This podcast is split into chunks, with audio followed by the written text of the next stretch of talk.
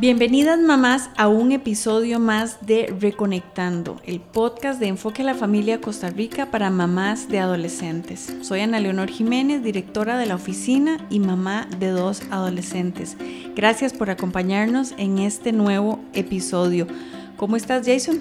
Hola Anita, muy contento por supuesto de acompañarte hoy para un episodio nuevo y por supuesto feliz de poder servir a mamás en esta tarea hermosa de reconectar con sus hijos adolescentes para, para, tener una adolescencia disfrutable, buena, saludable, tanto para las mamás como para los hijos.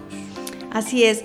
Para quienes nos escuchan por primera vez, queremos contarles que en este podcast nuestro deseo es equiparles mamás para que ustedes puedan conocer más acerca de lo que hoy en día viven nuestros adolescentes, para que podamos abordarles mejor y lograr estar conectados eh, con su corazón. Sin embargo, somos conscientes de que no somos mamás o papás perfectos y que a veces nos es difícil relacionarnos con nuestros hijos, especialmente cuando atraviesan alguna etapa de rebeldía. Yo sé que no todos los, los adolescentes las atraviesan, pero es importante que si tienen esta etapa nosotros podamos estar em, equipados. Necesitamos una tenacidad, una persistencia especial para poder atravesar esta parte. Es por eso que Hoy estamos empezando esta serie que hemos llamado Siete estrategias para una crianza infatigable.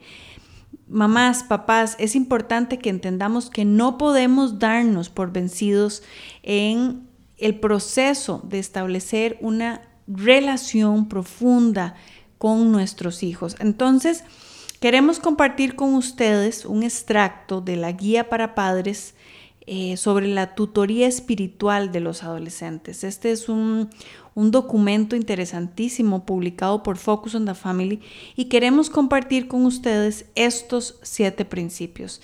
Jay, ¿nos cuentas cuál es el primero? Sí, el primero, y creo que es fundamental, eh, nos va a renovar fuerzas, es el poder de la oración. Eh, es cierto, como usted lo decía, Anita, Puede ser que nos resulte cansado, agotador y más de una vez decimos, Señor, ya no puedo más, pero tengo que seguir, ¿verdad? La pregunta es, ¿de dónde sacar la fuerza?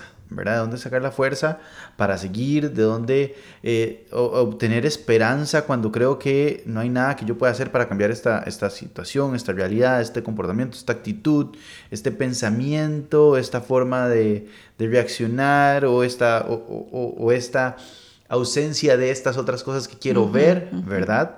Eh, y sí, es cierto, podemos agotarnos. Gracias a Dios, Él nos renueva las fuerzas. Eh, por eso es indispensable que nos hagamos de esta primera estrategia que es orar, orar, orar, orar, orar y orar. Eh, ser papá, ser mamá, significa convertirnos en una persona de oración, de una oración permanente, constante. Por eso afirmamos que el primer hábito de la lista es, es orar, eh, donde debemos estar desde, desde, el inicio, ¿verdad? La estrategia número uno. Eh, ¿Por qué? Porque la adolescencia es una etapa en la que nuestros hijos tienden a desconectarse de nosotros, por no decir que nosotros mismos nos desconectamos de ellos. Y esto significa que en un sentido perdemos la idea de control que, que creíamos tener cuando eran más pequeños. Entonces, eh, yo lo recogía, lo dejaba en la escuela, lo llevaba, lo traía a cualquier lugar y donde estaba, no era que lo dejaba, era que ahí yo me quedaba. Ahora es papi, eh, del colegio vamos para la casa de fulano, eh, mami anda, déjame al mall, este, y no estamos para controlar nada, porque ni siquiera estamos ahí, ¿verdad? Eh, y no podemos privarles de socializar de una forma saludable, no podemos privarles de tener sus espacios personales. Eh, queremos saber hasta qué hacen cada segundo en el cuarto, no podemos tampoco. Pero hay uno que sí puede. Hay uno que sí puede estar. Hay uno que sí puede ver. Hay uno que sí puede acompañar. Y hay uno que sí habla y que sí puede hablar aun cuando nosotros no estemos presentes ahí. Entonces, eh, yo lo dejo en la fiesta, pero yo sé que el Espíritu Santo se queda con él, yo sé que el Señor se queda con él. Y entonces, en oración, hago varias cosas. En primer lugar, descanso y le digo, Señor, me cuesta comprender esta idea, pero la acepto por fe. Tú amas a mi hijo más que lo amo yo. Y tú deseas lo mejor para mi hijo más que lo deseo yo. Y tú lo puedes cuidar más de lo que yo puedo hacer. Y entonces cuando yo oro y confieso estas verdades, eh, de alguna forma me pongo de acuerdo con la verdad de Dios. Digo, sí, él le pertenece al Señor, ella le pertenece al Señor, son del Señor. Esta mamá recientemente me decía, yo lo que estoy haciendo es orando, orando, orando, orando y orando y orando, porque es lo que puedo hacer. Además, por supuesto, de otras estrategias, ¿verdad? Pero, pero la, esencia es orar. ¿Por qué? Porque yo no me voy a a lograr meter nunca en el corazón de mi hijo. Yo sé que ocupo un lugar especial en el corazón de mi hijo, pero no puedo irrumpir ahí, ni en la mente de él. Yo sé que puedo poner verdades en sus oídos, pero hay uno, de nuevo, que sí puede, que sí puede entrar, que sí puede llegar, que sí se puede instalar en su mente, en su corazón, en su ser, que sí le puede dar convicciones correctas, que lo puede guiar a toda la verdad, que puede consolar inclusive su dolor. Entonces, oro recordándome que, Dios está al control, que mis hijos le pertenecen. Y oro presentando mis peticiones al Señor por mis hijos, por supuesto.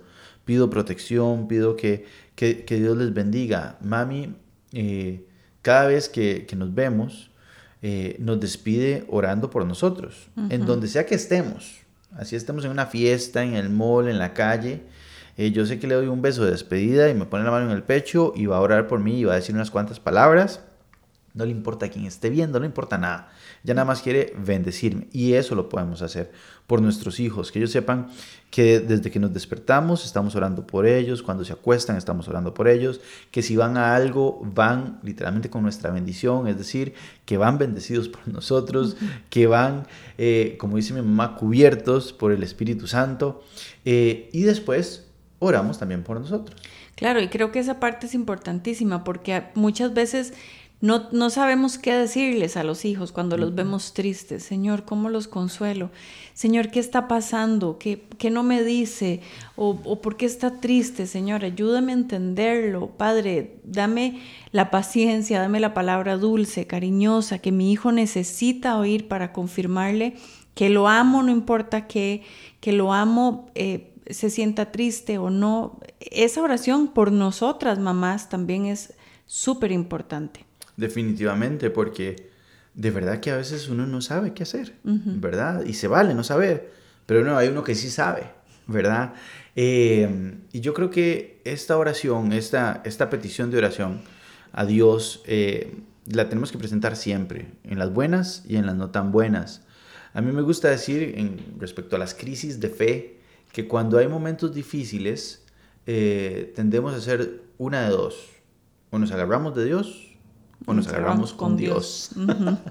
y la adolescencia es un tiempo para agarrarse de Dios, para tomarse de Dios. Señor, no sé qué decir. Señor, no sé qué hacer. Señor, no sé si hago esto, si no lo hago, si qué, ¿verdad? Y, y podemos pedir que Él, al igual que con nuestros hijos, lo haga con nosotros que Él nos dirija, que Él nos ponga las convicciones correctas.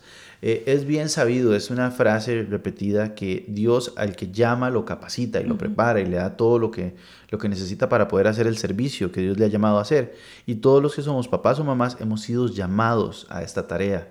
Por lo tanto, tenemos todo lo que necesitamos. Si Dios nos ha llamado a ser papás, significa que Él sabe que, que contamos y Él se encarga de darnos lo que nosotros necesitamos para poder hacer esa tarea de edificar, pastorear a nuestros chicos. Y además les estamos enseñando a los hijos a orar. Es decir, cuando ellos ven que nosotros oramos, que nosotros confiamos en Dios, que nosotros depositamos nuestros miedos, nuestras angustias, eh, las cosas que no sabemos en Dios, de alguna forma les estamos diciendo a nuestros hijos, esto es lo que se hace cuando no sabes cómo reaccionar. Se modela y es un modelaje hermoso porque les recuerda a nuestros chicos que dependemos de Dios, les modela humildad, eh, les enseña inclusive cómo recurrir a Dios. Papi, ¿qué, ¿qué piensas? Mi amor, no sé, pero estoy orando por esto. Papi, ¿cómo me vas a ayudar? Mi amor, no sé, no sé, literalmente no sé, pero, pero, pero puedo orar, déjame pensar, reflexionar y les modelamos.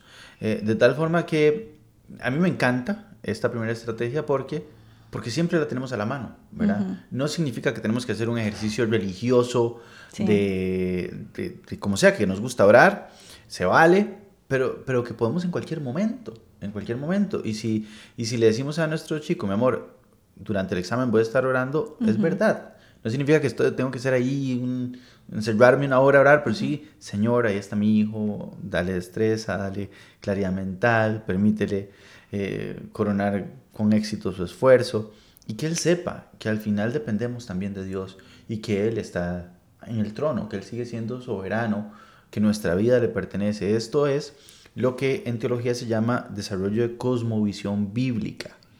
¿Quién soy yo? ¿Cómo es la realidad? ¿Cómo es la naturaleza? ¿Quién es Dios? ¿Cuál es nuestro papel? ¿Qué le toca a cada persona? cada, ¿Cómo es la realidad más allá del aquí y el ahora, más allá de lo físico? Es esta realidad espiritual que es más real de lo que nos imaginamos. Y a mí me gusta decirlo así, cuando predico de oración, la oración es una puerta a la realidad espiritual, nos conecta con Dios y, como usted lo dice, nos ayuda a que nuestros hijos se conecten con el Señor también. Así es. Esta, esta primera estrategia que nosotros podemos usar nos recuerda a orar infatigablemente, es decir, a orar sin cansarnos, a no darnos por vencidos ni en la oración ni en la influencia que nosotros tenemos sobre nuestros hijos adolescentes. Probablemente, mamá, habrá momentos en donde por sus acciones los hijos parecieran decir, no quiero irte, no quiero saber de vos, no quiero estar cerca, aunque en el fondo probablemente están diciendo, ma, ni siquiera sé cómo decírtelo, pero te necesito. Así es que no no nos cansemos nunca de orar por ellos, por nosotros y pedir al Señor la bendición sobre nuestra relación. Jay, vamos a parar aquí y en el próximo episodio vamos a conocer cuál es esa segunda estrategia que podemos tener para una maternidad y paternidad infatigables. Mamás, gracias por acompañarnos. Seguimos orando por usted y por sus necesidades. Puede comunicarse con nosotros a través del WhatsApp más 506-8788-9211 o por medio del correo costarrica.enfoquealafamilia.cr. Nos encontramos en el próximo episodio. Hasta luego.